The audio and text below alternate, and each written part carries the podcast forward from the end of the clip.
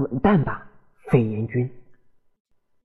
青岛、武汉，一千一百公里的路程，第一次感觉并不遥远，因为此刻九百六十万平方公里的土地上，全民动员，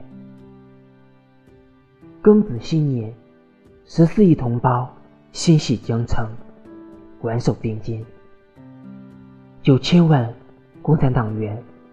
摩拳擦掌，整个待旦，因为我们迎来了一个共同的敌人——新型冠状病毒。它制造的麻烦，跟它的名字一样难缠。作为文艺工作者，我们原本应该跟观众一起，在剧场里展开笑颜。演出开始前。演员化着妆，互道平安。